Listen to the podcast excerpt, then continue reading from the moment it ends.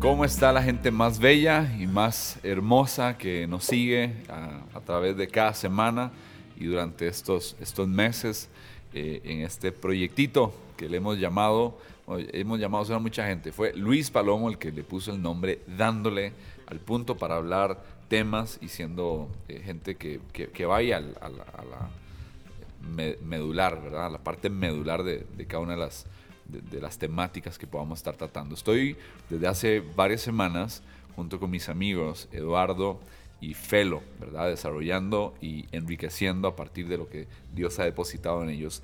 Y hoy vamos a tener una serie de preguntas en, esta, eh, eh, en estos episodios de Ingobernables, centrado en todo el tema de la sexualidad. Eh, bienvenidos, Felo, ¿quieres saludar? Gracias, gracias. Siempre aquí súper motivado de compartir con ustedes y de aprender de todo lo que eh, el Señor tiene con este tema para todos, ¿verdad? Porque uno siempre que habla de este tema también sale edificado, sale bendecido y espero que ustedes también. Buenísimo. Edo. Aquí muy contento por todas estas semanas que hemos estado juntos, ¿verdad? Y también con todos los que están conectados, siempre escuchan el podcast y lo comparten.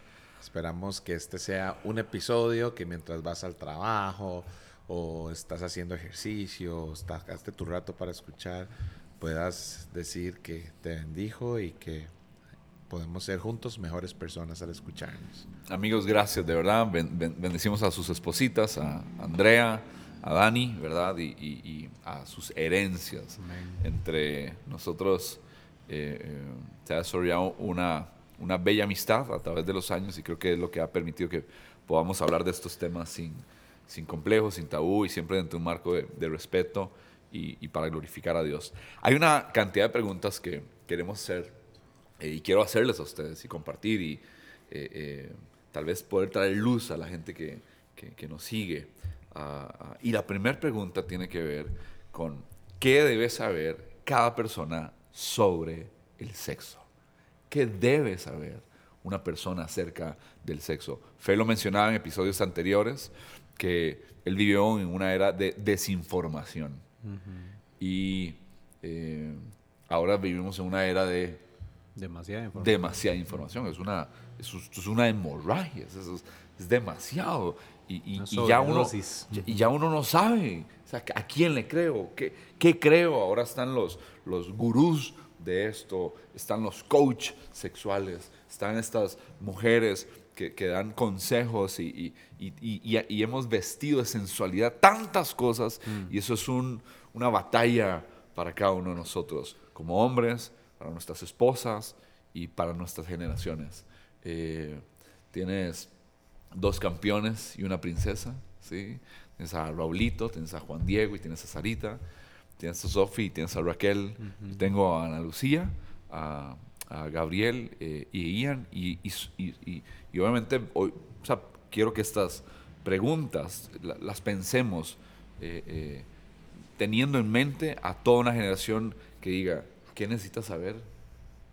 Sarita, ¿qué necesitas saber? Raquel, ¿qué necesitas saber? Mi hija, ¿verdad?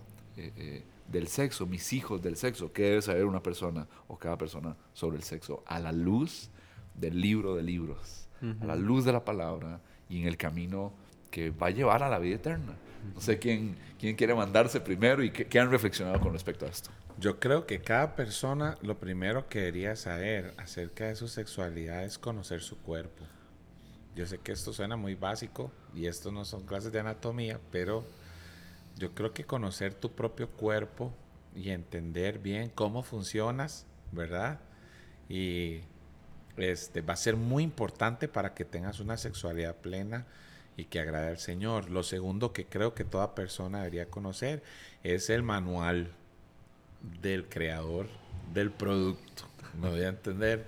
O sea, el creador, el que nos dio sexualidad, o sea, a cada uno de nosotros, también deberíamos de leer su manual para qué sirve cada cosa, qué es lo que está de acuerdo con él, ¿verdad? Eh, y, para qué lo diseñó.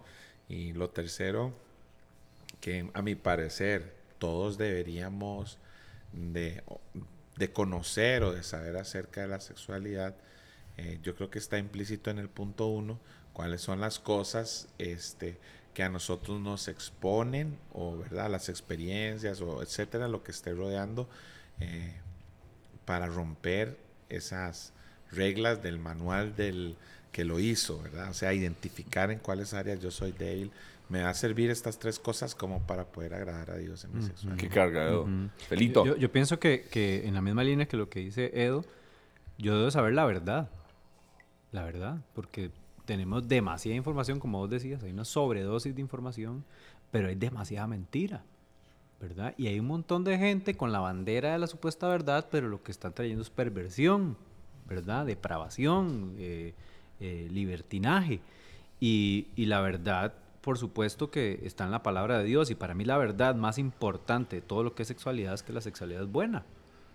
¿Verdad? Porque la gente cree que los cristianos pensamos que todo lo que tenga que ver con sexo es malo. Qué bien y eso trae ataduras. Eso lo viví yo. Cuando yo empecé a comprender que la sexualidad es buena, ya dejé de luchar y pelear con cuando se venían deseos o impulsos y decir, no, no, es lo normal. Si yo no tengo deseos ni tengo impulsos, a pesar de que soy un joven y adolescente soltero, de yo debería ir al doctor, porque lo natural, lo real, el diseño de Dios es que yo tenga estos impulsos, estos deseos. Lo que no es normal es que me controlen. Lo que no es normal es que esto dirija mi vida, de que yo tome decisiones basadas en lo que siento. Entonces, ahora que cupo la verdad de cómo manejar mi vida, el carácter, la, administración de mi cuerpo. Y creo que si uno empieza a profundizar en el tema de la verdad y eliminar todas las mentiras, eh, sin, sin, duda uno camina en libertad y disfruta la sexualidad. Hay un montón de gente, yo conozco gente que, que tanto le dieron duro en la iglesia, que el pecado, de que el sexo, de que caer en pecado de sexo, de que todo lo que tenía que ver con sexo era malo, que cuando se casaron ya no sabían cómo tener intimidad con no lo disfrutaban, se sentían culpables de tener relaciones con su esposa o su esposo. Con la luz apagada. terrible, un puro morbo. y, entonces eso qué hacía? Que no quedaban satisfechos y terminaban en pecado. Entonces, la verdad es lo más importante para mí a nivel sexual y que le llamemos bueno a lo que Dios le llama bueno y le llamemos malo a lo que Dios le llama malo. ¿Verdad? Si uno llega a ese orden, creo que va a lograr tener el marco completo de lo que debo saber de la sexualidad. Eh, todo lo que está eh, en la palabra de Dios está súper claro y hay que leerla y leerla completa. Si uno lee solo un pedazo puede que encuentre eh, puras barbaridades, ¿verdad?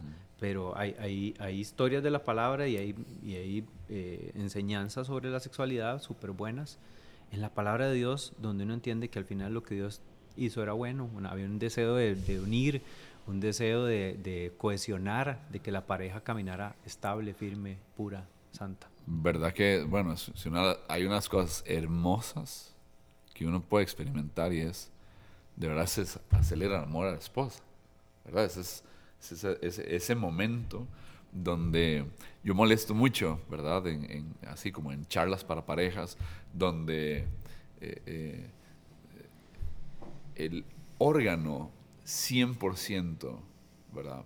Para, para eh, puro placer, eh, eh, lo tiene la mujer y se llama clítoris, ¿verdad? Y, tiene estas 8000 terminaciones nerviosas para puro placer. Este, su homólogo es el glande del hombre, ¿verdad? la cabecita, ¿verdad? Para algunos ahí que necesitan, decía Eduardo, ahora conozcamos el cuerpo y me parece muy que podemos ser muy honestos y decir, pucha, ¿por qué me voy a avergonzar de hablar de algo que Dios creó?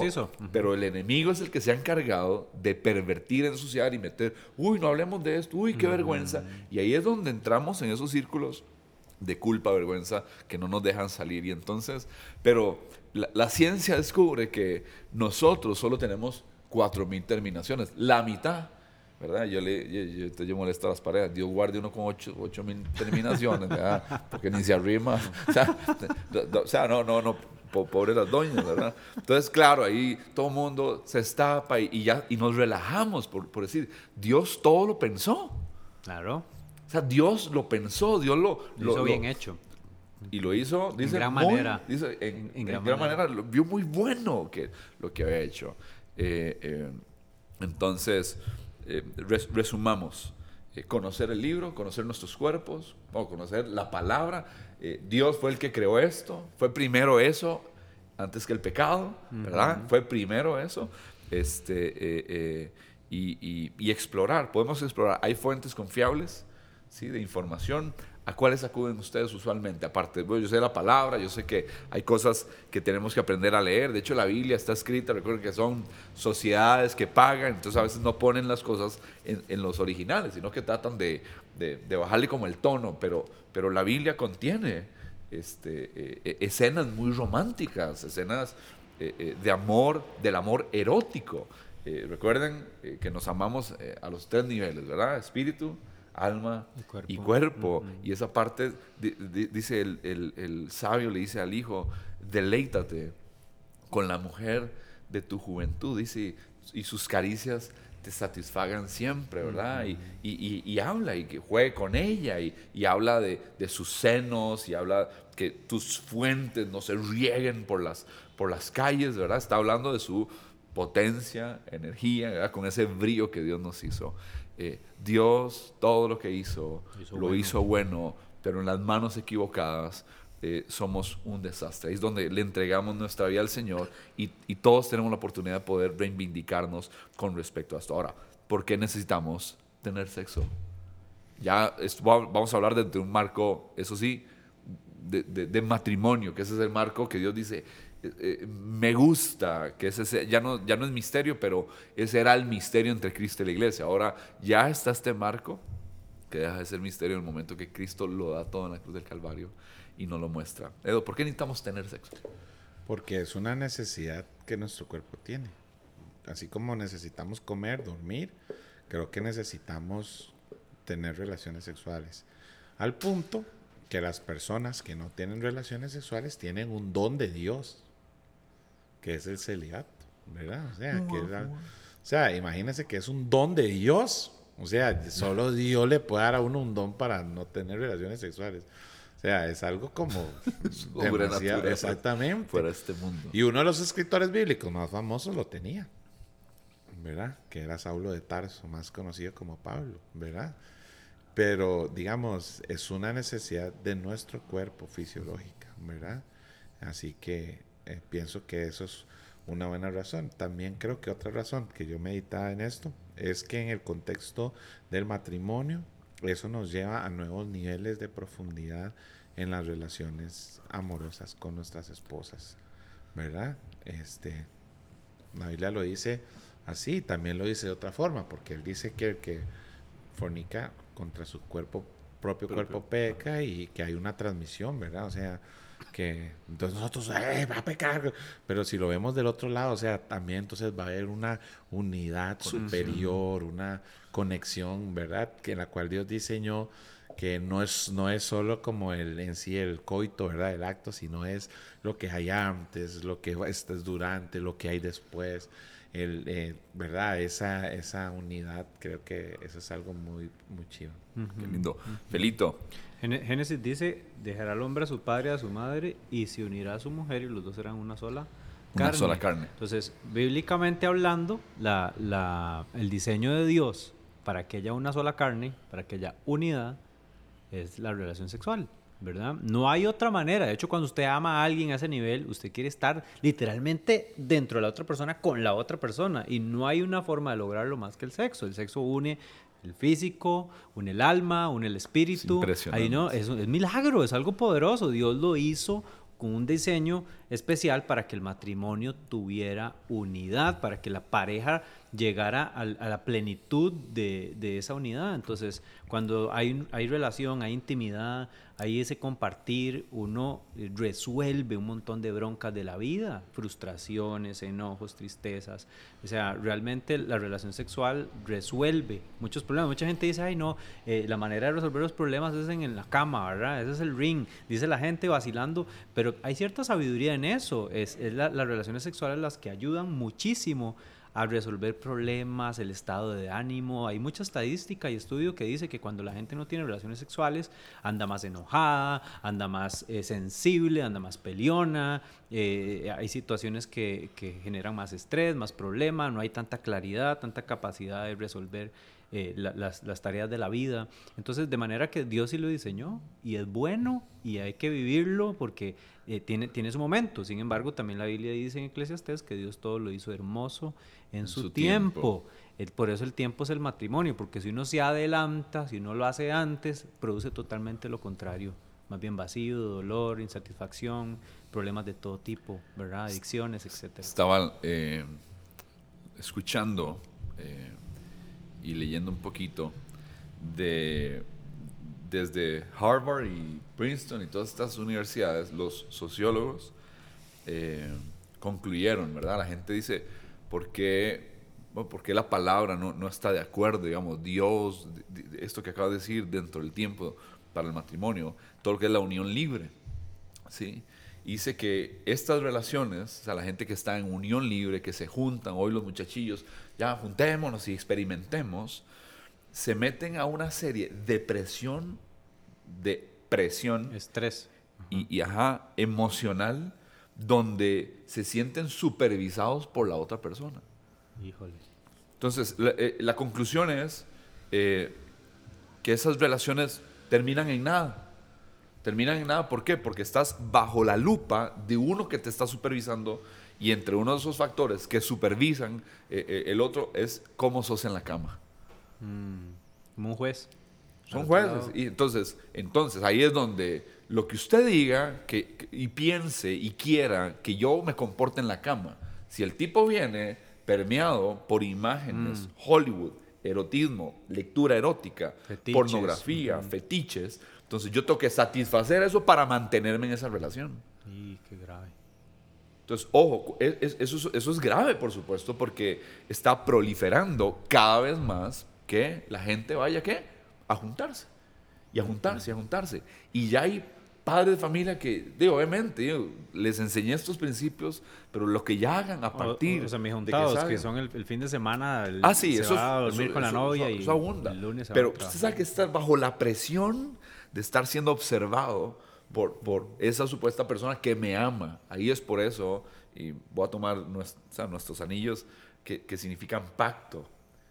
El pacto es donde viene un amor ágape, eh, incondicional, donde crecemos en nuestra sexualidad, donde nos conocemos, donde nos conectamos, donde decimos qué nos gusta, qué nos gusta, esto me da miedo, experimentemos esto, qué dice la sabiduría de esto, qué dicen los expertos de esto, qué dicen los consejeros matrimoniales, los escritores, hay mucha literatura, la gran mayoría de literatura tal vez los tenemos en otros idiomas, ¿verdad? En español no hay tantísima, pero sí se consigue donde se responden preguntas con respecto a esto y vamos a estar avanzando más en nuestros siguientes episodios para ir dándole eh, más profundidad, más sabor y más carne y más cuerpo a esta serie para la isla, aterrizando lo que es ingobernable. Eh, palabras finales, Edu. Yo lo que diría es que qué importante es para nosotros eh, aprender, ¿verdad? A conocernos, a amar y, digamos, como probar el diseño original de Dios para esto y poderlo disfrutar de esa manera. Eh, de verdad que es parte de, de, la alegría de la vida y hasta que no obedezcamos a Dios, no seremos seres humanos realizados en el propósito de Él para nosotros. Qué bueno. Yo, yo en, la misma línea de lo, que, de lo que están diciendo, cuando dije que todo lo hizo hermoso su tiempo, también es hermoso estar soltero. Y hay un disfrute en esa etapa. Hay que aprender a disfrutar todas las etapas, aunque no haya sexo antes del matrimonio. Pero disfrutarlo. Disfrutar el hecho de que soy, soy un ser sexual pero que están un tiempo de entrenamiento de espera. Yo, yo, gracias a Dios, aprendí esa etapa. El Señor me ayudó, porque luego cuando vino el matrimonio entendí por qué debía haber sido entrenado en, en el dominio propio. Porque cuando viene el matrimonio hay etapas donde no se puede, ¿verdad? Que vienen bebés, que hay enfermedad, que hay situaciones. Y si yo en mi adolescencia, si en la soltería no aprendí a controlarme, ¿cómo voy a, considerar a mi esposa? ¿Cómo voy a, a saber respetar las etapas de la vida si yo no lo aprendí en la soltería. Mucha gente se divorcia cuando vienen los hijos o cuando vienen crisis porque no supieron controlarse y eso es todo un tema. Gente, vamos a seguir, está esto, ¿verdad? Agarrando cada vez más cuerpo. Nos vemos la siguiente semana con Dándole al Punto. Un abrazo.